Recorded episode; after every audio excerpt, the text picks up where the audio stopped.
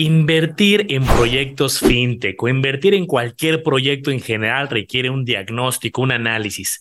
No saben, campeones, cuántos casos nos llegan donde dicen, me están invitando a este proyecto de inversión, llámese una fintech inmobiliaria, llámese un proyecto en general donde requiere una inversión que se recupere en varios años.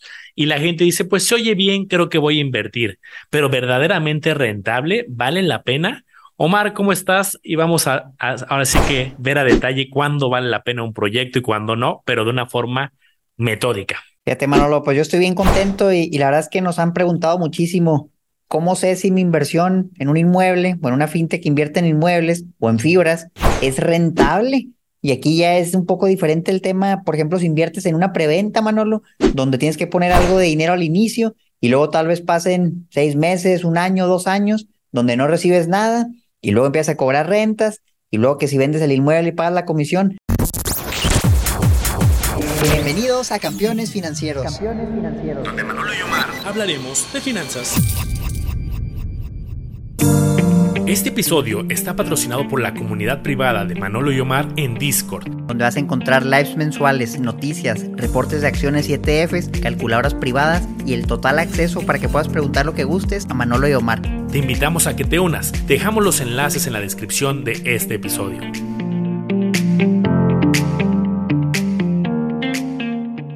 Entonces fíjense cómo hay muchos flujos en diferentes periodos de tiempo y puede ser difícil calcular un rendimiento ¿Cuál saco? El, anual, el de tres años, el de dos años.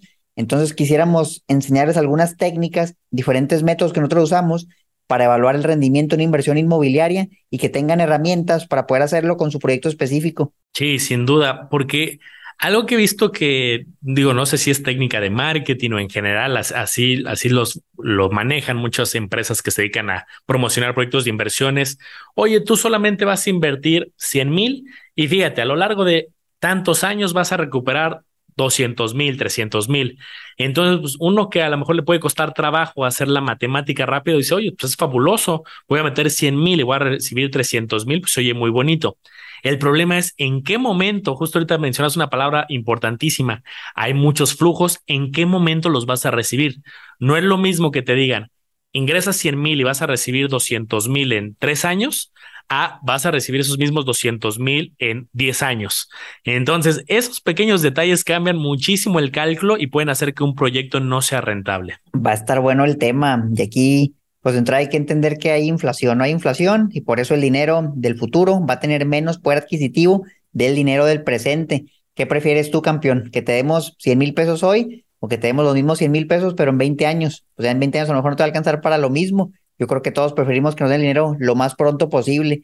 Entonces, en los flujos de efectivo es lo mismo. Mientras más rápido recibas el dinero, más valioso es. Y por ahí hemos hablado de la fórmula del valor presente neto, de los flujos descontados, que justamente eso es lo que toma en cuenta, que mientras más lejano venga el ingreso a ti, menos va a valer en su valor presente. Entonces, hablando un poquito en general, Manolo, el tema de las inversiones en inmuebles, no nada más son las rentas que recibimos el ingreso, porque también el inmueble, si bien nos fue, pues subió de perdida la inflación Ahorita que la inflación es muy alta, está viendo una encuesta que hacen a nivel nacional de cuánto suben las viviendas, Manolo, y está bien para la encuesta luego, si quieren la vemos en un episodio donde hablan por estados y por ciudades, cuánto en promedio ha subido el precio de la vivienda. Y está viendo datos, Manolo, del último trimestre de 2022, que vendría siendo el segundo, comparado con el segundo trimestre, bueno, no el último, es el segundo, comparado con el segundo trimestre del 2021, un año antes, y hay una diferencia de como 8% en el valor promedio del inmueble en México. Entonces, imagínate, compraste un local, una casa, un DEPA, y subió 8% nada más por la inflación, y luego lo rentaste y le ganaste el 4, el 5,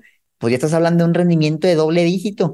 Que yo he visto que algunas plataformas, pues eso es lo que te ponen, invierte con nosotros, somos una fintech, vas a ganar el 2, el 3, el 14%, pero la historia ahí a lo mejor ha sido otra con la plusvalía. Sí, e, ese creo que ha sido un reto. Yo lo he visto en muchos grupos, en tu grupo, en el mío que tengo, justo como mucho debate acerca de la plusvalía al, momento de querer vender sus posiciones. De entrada, creo que hay varios temas estructurales. Uno, ¿cuánto tiempo lleva la gente invirtiendo? Porque muchas de estas plataformas pues, son muy nuevas. Llevarán uno, dos, tres años en el mercado.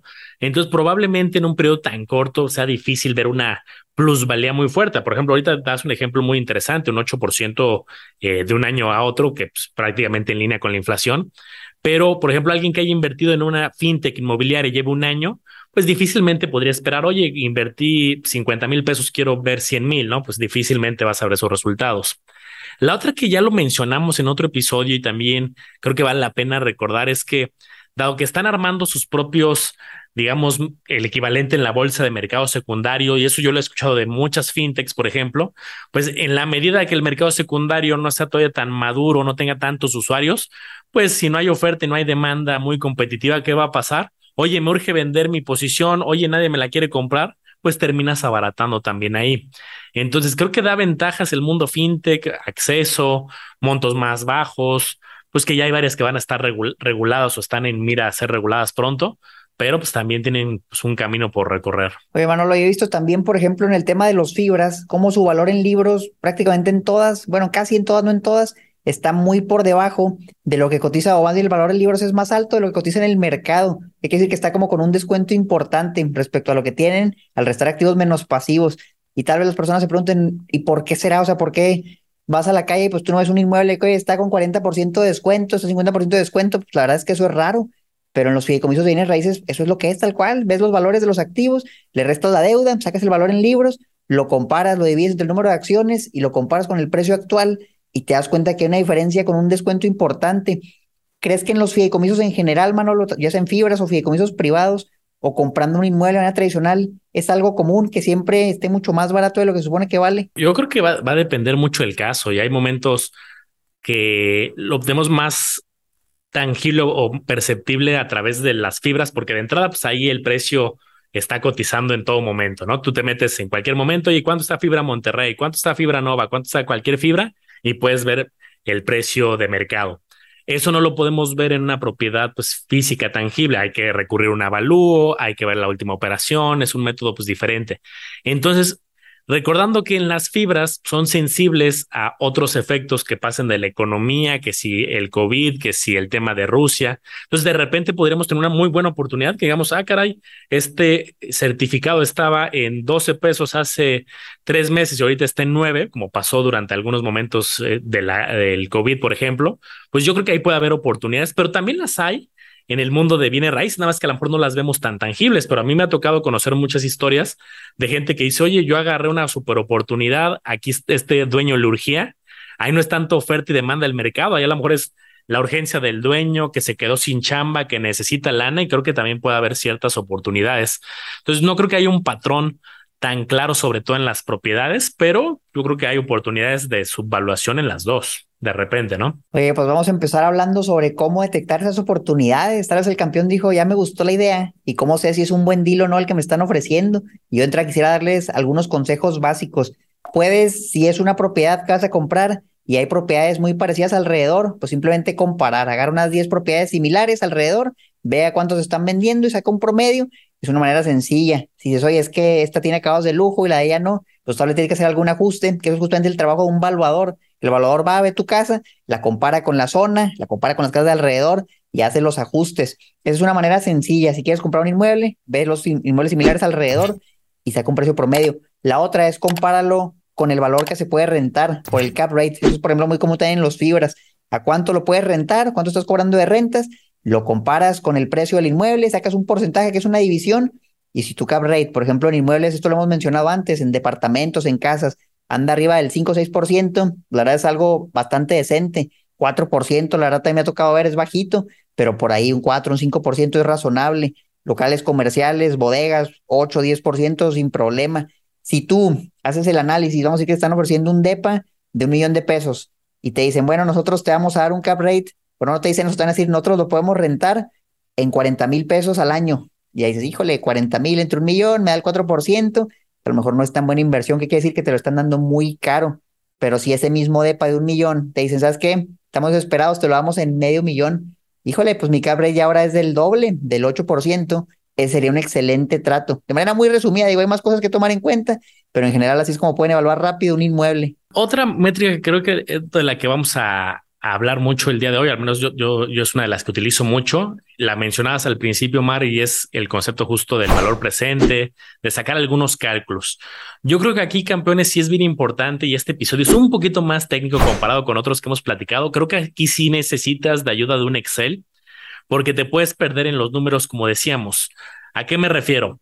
Por ejemplo, hay gente que dice, ah, es que el departamento, un millón de pesos y mi primo, el amigo de un amigo, se compró un departamento hace X años y ya lo vendió en un millón cuatrocientos mil. Fíjate nada más cómo ganó cuatrocientos mil pesos en cinco años. ¿Eso es bueno o es malo? Oye, ¿y si hubiera sido en seis años, seguiría siendo rentable? ¿Y si hubiera sido en siete, seguiría siendo rentable? Hay técnicas matemáticas que no nos vamos a meter hoy tanto en resolver la matemática. Eso hay muchísimos tutoriales allá afuera de valor presente neto. Puedes buscar un tutorial de Excel de cómo calcularlo pero sí creo que es importante entender el concepto. Entonces, no sé, Omar, yo tengo una plantillita, no sé si tú también creo que tienes algunas herramientas, hacemos algunas simulaciones y vemos qué pasa en algunos ejercicios. Sí, muéstranos unos números, ahorita yo saco también algunos y vamos viendo entre todos para aprender juntos. Perfecto. Pues miren, aquí les voy a poner rápido una calculadora en mi pantalla, déjenme aquí acomodar y lo bueno que ya también los que nos ven a través de Spotify también ya lo pueden ver, si no también estamos en el canal y ahí lo van a poder visualizar con mucho detalle. A ver, Aquí tenemos tres proyectos. Proyecto 1, proyecto 2, proyecto 3. Y le voy a poner un millón de pesos cada proyecto, es decir, son tres departamentos diferentes. Lo que vas a tener que calcular en esta metodología, hay muchas, hay unas mucho más complejas, voy a hacer una versión más simple, es, oye, ¿cuánto vas a tener de flujo cada año? ¿Y a qué me refiero por flujo cada año? Pues cuánto vas a tener de ingresos por renta.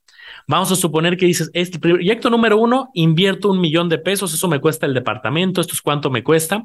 Y el año uno no tengo ingresos porque la voy a remodelar, porque aún no está disponible para ponerse en renta, cualquier cosa. Entonces hay que impactar incluso los años donde tenemos eh, cero por cero de, de ingresos. Y de ahí vamos a ir poniendo a lo largo de los años cuánto vamos generando de ingresos. En la práctica es normal que haya un incremento. Por lo tanto, creo que es muy útil, por ejemplo, si dices, oye, yo voy a tener de ingresos al año 50 mil o 100 mil, dependiendo la renta, ir proyectando un incremento porque muchos contratos lo tienes establecidos.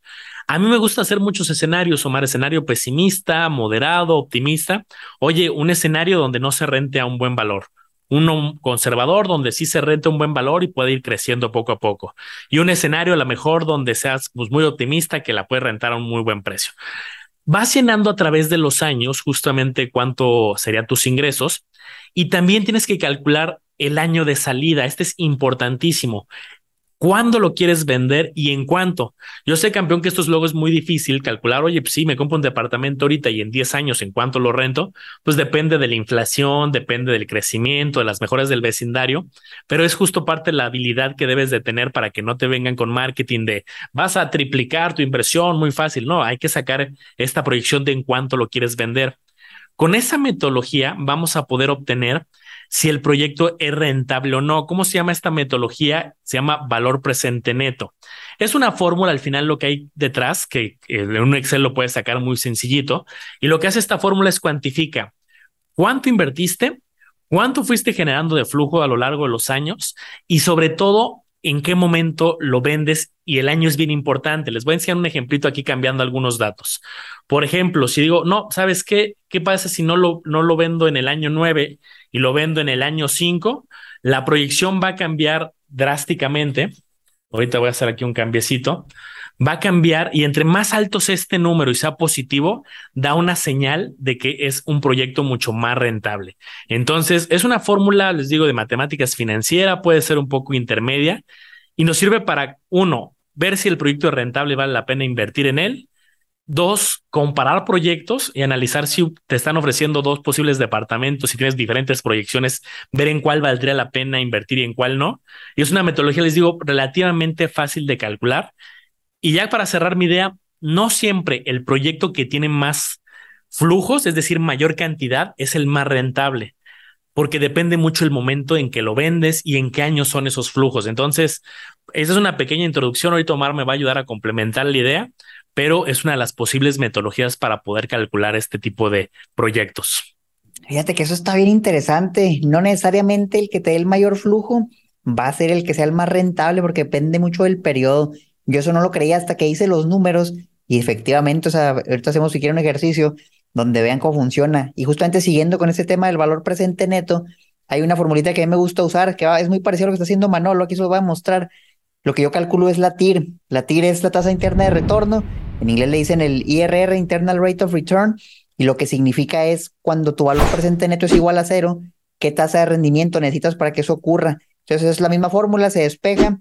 Y aquí a mí lo que me dan es un porcentaje. Manolo te da un flujo, yo con eso te voy a decir un porcentaje. Al final los dos van a dar el mismo resultado, pero lo que hacemos es lo mismo. Hacemos una tabla con los flujos, poniendo negativo lo que nosotros invertimos. Por ejemplo, invertí un millón de pesos en un departamento que compré en preventa. Esto se da mucho en preventas, pero luego no me van a pagar nada, vamos a decir, por dos años, porque lo pues, tienen que construir, todavía no existe nada, me lo dieron barato y entonces voy a empezar a recibir rentas. Entonces, por ejemplo, aquí es un, ejercicio similar, un inmueble, un millón de pesos, ya con impuestos, ya con todo, que te va a dar 50 mil de renta, es lo que te dicen que te va a dar ahorita, pero como tarda dos años en rentarse, pues probablemente ya se puede rentar más caro por lo que fue subiendo con la inflación. Entonces, a lo mejor ya te llegan 54, 57. Yo la renta siempre la subo la pura inflación y una inflación considerable. Aquí le puse, no, bien moderada, 4.5%. Si ya no le puse el 8, el 9, el 10, porque eso es atípico. A lo mejor sí va a haber un año que la inflación es muy alta, pero luego se va a promediar, va a bajar entonces, históricamente por ahí anda el 4.5% la inflación en México. Con estos últimos datos a lo mejor sube un poquito, pero más vale que se vayan conservadores. Y lo mismo, sacamos la fórmula, una formulita muy fácil en Excel, donde con todos los flujos te sale un porcentaje. Este porcentaje es equivalente a un rendimiento anualizado. ¿Cuánto estarías ganando si tú inviertes en este proyecto? Y en, esto también es para los financieros en temas de administración de proyectos. Se usa mucho esto para decidir. Sacas la TIR y la comparas con tu costo financiero. Por ejemplo, oye, ¿sabes qué? Estaba buscando invertir en un negocio y voy a sacar dinero del banco, pero el banco me está ofreciendo un CAT del 10%. Si yo hago este análisis y me sale emitir del 9%, entonces a lo mejor no me conviene porque saldría perdiendo. Pero si mi costo financiero es más barato, vamos a decir que es del 5% y emitir es del 9%, ah, pues le puedo ganar la diferencia. Es una manera de evaluar proyectos, de evaluar tu rentabilidad, y ya con eso vas comparando. ¿Con qué más lo comparas? Con la tasa de CETES, por ejemplo. Oye, pues ahorita el 9%, a lo mejor CETES a un año me da el 10%, pero ¿cuánto me va a dar en promedio durante los siguientes 10 años? Pues tal vez menos.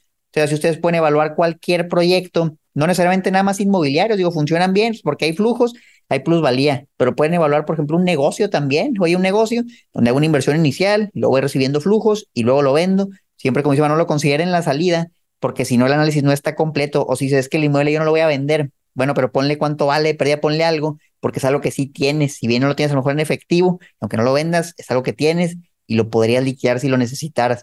Entonces, pues ya con la tira hacemos varios ejemplos. Este fue una preventa, pero ¿qué tal si yo lo compro inmediatamente y luego, luego me da rentas y ya cambia aquí el flujo?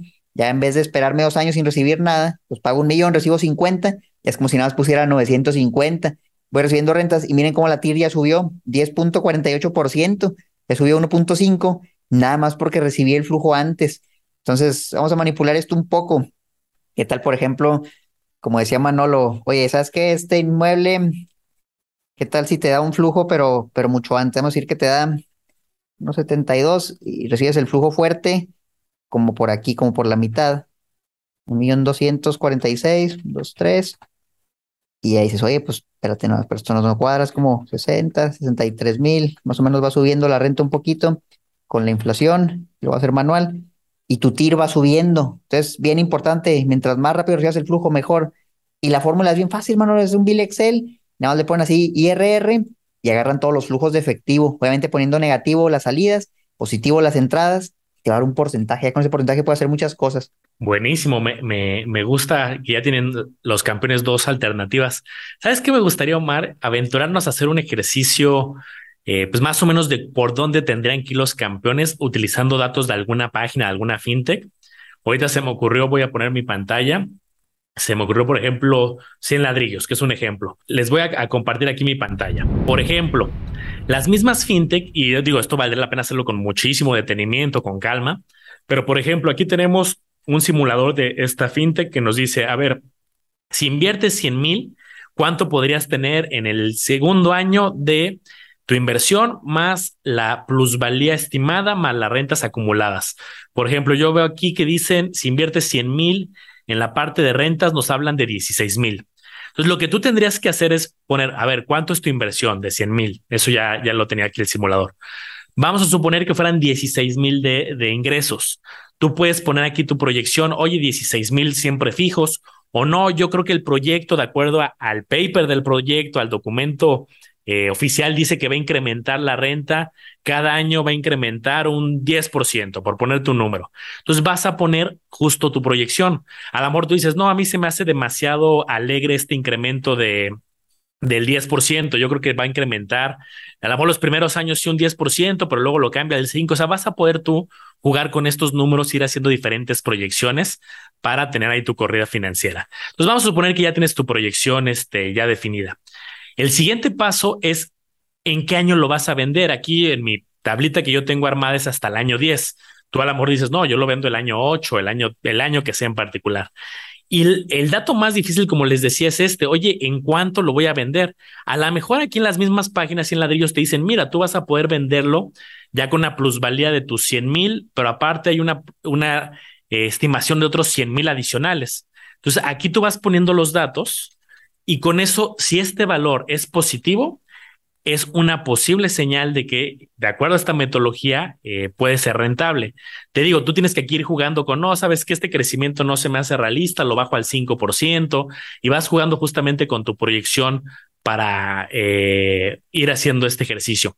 Si este número te sale negativo, que digas, no, sabes qué, dice 100 ladrillos que nada más voy a ganarme 5 mil al año y eso durante todos los años, por ponerles un ejemplo. Y el último año, el mercado secundario está muy castigado. Yo creo que apenas si voy a poder recuperar al mismo valor que compré, fíjense, me sale negativo. Con esta proyección yo diría, no, este proyecto no vale la pena porque la proyección no da, mi número, la proyección financiera no es, este, no es rentable. Les digo, se trata de proyectar, ver tu precio de salida, si es positivo, adelante, palomita. ¿Quieres usar el método MAR? También se puede complementar y ahí es justo esta comparación de tasas. La tasa del proyecto la comparamos con otras tasas a las que tienes acceso y con eso podrías tú tomar una decisión más fundamentada. Está muy bueno, miren, pues vamos a hacer el ejercicio con, con la tira a ver qué nos sale. Aquí ya más o menos le vacié los números. Una inversión de 100 mil. Por ejemplo, ahorita mencionaba Manolo, imagínate que te dirá 16 mil. Eso sería una inversión muy buena, pues porque el cap rate sería 16%. Lo malo es que Desafortunadamente, probablemente los inmuebles no nos den tanto, a lo mejor en 100 ladrillos los vemos, lo calculamos, nos va a dar un, un 8, un 7, un 6, y luego ahí hay ciertos trucos y eso lo tienen que tomar en cuenta. Si a ustedes le están diciendo, vamos a decir que les van a dar 10 mil pesos, por ejemplo, vamos a hacer aquí el ejemplo, 10 mil pesos, eso es lo que les van a pagar. Ustedes tienen que descontarle el IVA, porque eso ya trae el IVA. Entonces, primero que nada, lo dividen entre 1.16 y ya realmente tu subtotal o tu renta es de 8.600 masiva, porque el IVA, acuérdense que no es de nosotros, se lo tenemos que pasar al gobierno. Entonces, ah, bueno, pues mi flujo ya, ya se mermó considerablemente. Y luego, por ejemplo, cuando te vas a salir, bueno, primero que nada, esto es asumiendo que ya no te cobran comisiones, pero ¿qué tal si sobre la renta te cobran el 10% que usualmente cobran? otra vez lo tienes que mermar un poquito, multiplicas por punto 9 y ya te quedaron de los 10 mil que vienen en la página, 7,700. Dices, bueno, pues igual con eso, con eso no suena nada mal. Lo divides entre el precio, imagínate que esa es tu renta anual, ya te sale un cabrey del 7.7 ya libre de, impuestos, de comisiones, del IVA y te falta el, impuesto al final, pero ya está más decente. Tú corres los números y te va a salir la TIR. Esto es lo que yo creo que al final tienen que evaluar. Si la TIR sale extremadamente baja, vamos a ver el caso, por ejemplo, donde no hay plusvalía. Aquí le está poniendo el 5% de renta, pero lo va a subir un poco. A lo mejor vamos a ponerle un, este que nos salió, mira, el 7.76, que está razonable. Espérenme, porque dice que le puse otra vez. 7.76. está la renta. Inflación promedio. Y déjame más seguro que esto esté bien. Vamos a agarrar este número. Ok, ahí está. Entonces se ve la TIR 14%, pues está muy atractivo. Pero ¿qué tal si tu inmueble en 10 años, pues porque era un mercado secundario que no creció, no subió de valor y lo tienes que vender a lo mismo que pagaste? Pues aquí le haces el ajuste. ¿Qué tal, por ejemplo, si yo lo vendiera al precio inicial y ya baja el 10% y dices, ah, pues tampoco está mal. A lo mejor con un cap rate así está atractivo. Pero ¿qué tal si a ti, campeón, te dieron un inmueble muy caro y te tocó el cap rate, el 4%? Y ahí dices, híjole, lo vendí tablas, ya mi TIR me sale del 5, un rendimiento anual del 5, anualizado, vaya, pues ya a lo mejor es muy poquito, a lo mejor hasta en vas a ganar más. Entonces fíjense cómo haciendo puros ejercicios de manera muy sencilla, ya podemos saber con estimados razonables. Yo creo que el, el truco, Manuel, es ese, hacer suposiciones conservadoras, porque si ponemos plusvalías muy altas, rentas que no hemos descontado el IVA, tenemos descontado las comisiones. Y esa es la otra. Si lo vendes, por ejemplo, una fintech, pues te van a cobrar probablemente una comisión por la venta. En Sinladrillos es de 5%, entonces también pues ajustale o quítale eso. Y luego si vas a pagar impuestos, compáralo a lo mejor. A mí me gusta hacerlo con flujos libres de impuestos, porque al final, si tú vendes, por ejemplo, un ladrillo o vendes un inmueble, el impuesto puede ser alto, puede ser elevado comparado con otros instrumentos como por ejemplo la bolsa de valores, que tú vendes una acción, pagas el 10% después de la inflación sobre tu ganancia, por ganancia después de la inflación, si tú vendes un FIBER, tienes ganancia, pues no pagas nada. Entonces ya metiendo todo eso, haciendo diferentes comparaciones, puedes tener una mejor idea. No quiere decir que una inversión sea mala o buena, más que nada es que aprendas cómo analizarla, porque en todos lados puede haber tesoritos, pero también puede haber inmuebles muy caros y si no tienes la herramienta para saber si está caro o está barato, pues puedes tomar una mala decisión financiera. Sí, claro, eso, eso te cambia el panorama, por más de los que las rentas sean muy buenas, la, la apreciación, pero compraste muy caro ya en sobreprecio en la última etapa, pues ya prácticamente difícilmente vas a tener una recuperación pronta. Creo que, Omar, eh, con esto le damos dos buenas herramientas a los campeones, valor presente neto y TIR. Eh, como bien me gustó, me llevo mucho lo que dices, Omar, que en función de la calidad de los datos, la calidad de los resultados, si olvidas impuestos, olvidas comisiones, pues el resultado va a estar inflado, va a ser falso, ¿no? Entonces, entre más preciso sea y entre más preciso también sea tu estimación, yo incluso no utilizaría solamente los datos de la, por ejemplo, si estamos hablando de una fintech, lo que dice la página. Yo me metería a investigar un poco al grupo de Omar, al grupo de Lago, que ahí luego otros usuarios comentan sus experiencias de rentas, de plusvalía y ver cómo está también el mercado, o sea, vivirlo un poco más de lleno. Esto en fintechs. Si es un tema de una propiedad, como decíamos al principio, pues sí, ni modo, hay que arrastrar ahí el, no solamente el lápiz, sino ir a preguntar en la zona cómo se están vendiendo los inmuebles. Luego he visto muchos campeones que se quedan con la idea de, ah, es que viene raíces siempre sube, es que es una excelente inversión. No lo dudo, es una buena oportunidad, pero hay zonas, hay mercados ya saturados. Por ejemplo, ahorita he estado viendo muchos reportes que eh, el mercado de oficinas está extremadamente eh, dañado el tema de la recuperación, que algunos mercados sí se están recuperando, pero sobre todo el, industrial va muy bien y el tema eh, residencial, pero el de oficinas pues está bastante golpeado. Entonces también va a depender mucho, ah, el departamento que tenía estaba cerca de ciertos corporativos y el atractivo ahí era el tema de las oficinas que le daba plusvalía. Creo que hay muchos temas que debemos de considerar. Sí, no, sin duda sí puedes perder dinero en inmuebles si entras muy caro. Yo creo que el consejo sería usen todas las técnicas que les acabamos de compartir para evaluar si tal vez están entrando demasiado caro, por más padre que se vea la preventa o el proyecto inmobiliario que están analizando, muchas veces con emoción no es suficiente, o sea, si los números no cuadran, con cualquier inversión que compre muy cara puede llegar a perder dinero o puede que nada más se quede estancado mucho tiempo, pero luego ya lo traes a valor presente el flujo futuro y ya sales perdiendo ahora sí. Entonces, pues muchas herramientas, hay más la verdad, pero estas son buenísimas, valor presente, latir, pónganlas en práctica y ahí me gustaría, mano, lo que nos compartieran en un comentario o en Spotify o en YouTube, cómo les fue en su ejercicio, hagan los números de la inversión que ya hicieron y díganos si les hace sentido, si mejor deciden salirse porque vieron que no era tan rentable o si les gustó tanto que van a invertir más para que lo vayan practicando. Buenísimo. Pues ¿Qué más, Omar? Yo, yo recordarles a la gente que justo esta propuesta salió de una petición del grupo que tenemos en Discord. Ahí tenemos obviamente sesiones en vivo privadas donde platicamos con la gente, pero también luego les pedimos, oye, si quieres un tema que profundicemos, porque ahí respondemos en un chat que tenemos en vivo directamente con los participantes, pero si alguien quiere que profundicemos, pues directamente nos ayuden a construir también los temas y ahí ahora sí que la comunidad manda. Entonces, si tú no te has unido al grupo de Discord, te dejamos información allá abajo porque se ponen muy buenos los lives privados que tenemos, el debate que tenemos, las noticias diarias que estamos ahí también compartiendo. Se pone bastante bueno. No, ese, en vivo está pero maravilloso. En serio, ahí ponen un tema y nosotros lo podemos desarrollar tan profundo como los campeones quieran. Entonces, únanse, únanse y pregunten. La verdad, les doy un tip, al en vivo no se conectan tantas personas, entonces si ustedes sí se conectan y preguntan algo que sea muy específico, tenemos suficiente tiempo para elaborarlo. Si quieren que entremos más a temas de inmuebles, déjenlo en los comentarios y con gusto hacemos más videos. Sigan a Manolo como le hago los business, a mí como Mario son Financiera y obviamente al podcast Campeones Financieros. Estamos en todos lados. Somos como un virus y vamos a ir creciendo. Muchas gracias por todo y nos vemos a la próxima.